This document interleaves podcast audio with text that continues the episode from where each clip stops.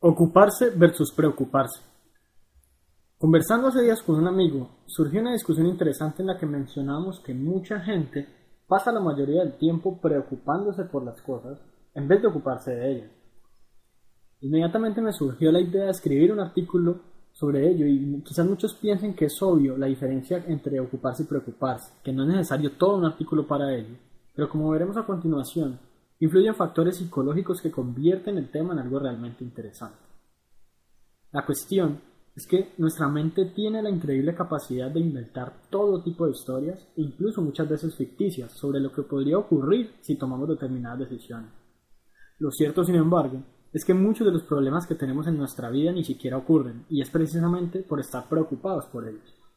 No digo que vamos a cerrar los ojos ante el realismo, entre comillas, de nuestra situación, a decir que todo anda bien y a quedarnos quietos ante lo que nos aqueja. Pero sí es importante, en ocasiones, darle cierta madurez a nuestros análisis y conclusiones sobre el presente y el futuro de nuestras acciones. Ocuparse.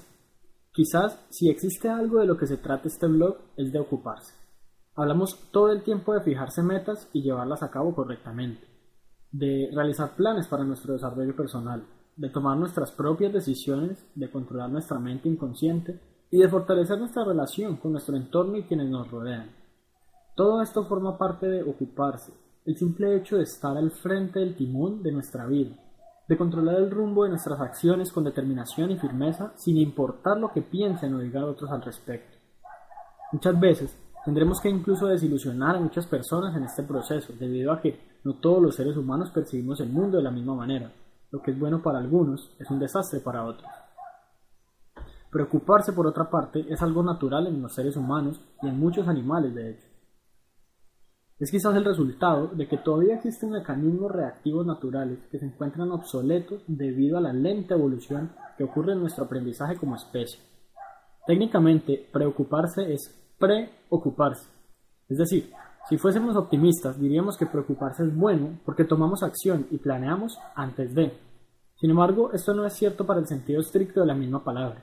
En realidad lo que ocurre cuando nos preocupamos es que nuestro cerebro completa la escena sin haberla siquiera vivido.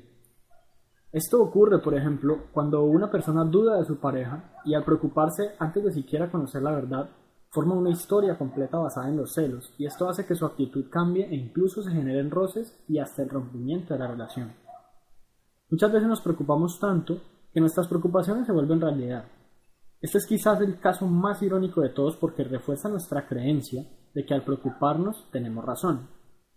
Pero si lo analizamos desde el punto de vista de la ley de la atracción, tiene mucho sentido que esas preocupaciones se conviertan en nuestra realidad simplemente por el hecho de que nos enfocamos con mucha pasión en lo malo y lo interiorizamos todo el tiempo, al punto de que eso es lo que terminamos atrayendo en nuestras vidas. Recuerda que todo lo que ocurre en tu vida ha sido decisión tuya, tanto lo bueno como lo malo lo has atraído hacia ti y lo seguirás atrayendo. Algunas recomendaciones. Si quieres realmente forjar un mejor futuro, deja de preocuparte. Las preocupaciones no son famosas por resolver problemas, lograr el éxito y llevarnos a nuestro desarrollo personal. Son famosas por ponernos en un estado negativista, llenarnos de malas expectativas y entonarnos en una frecuencia de fracaso y no de éxito. Si te encuentras preocupándote por algo, detente. Deja de preocuparte y ocúpate. Si tienes un problema que te aqueja, en vez de ponerte a pensar en todo lo malo que podría ocurrir a raíz de dicho problema, diseña un plan de acción para minimizar su impacto, tomar una lección para tu propio aprendizaje y evitar cometer el error alguna vez en el futuro. Piensa en el desarrollo personal como un atajo a ocuparte de lo que te preocupa. El día que dejes de preocuparte, notarás la increíble diferencia, no forjarás un mejor destino preocupándote, Solo forjarás una mayor cobardía con dicha actitud.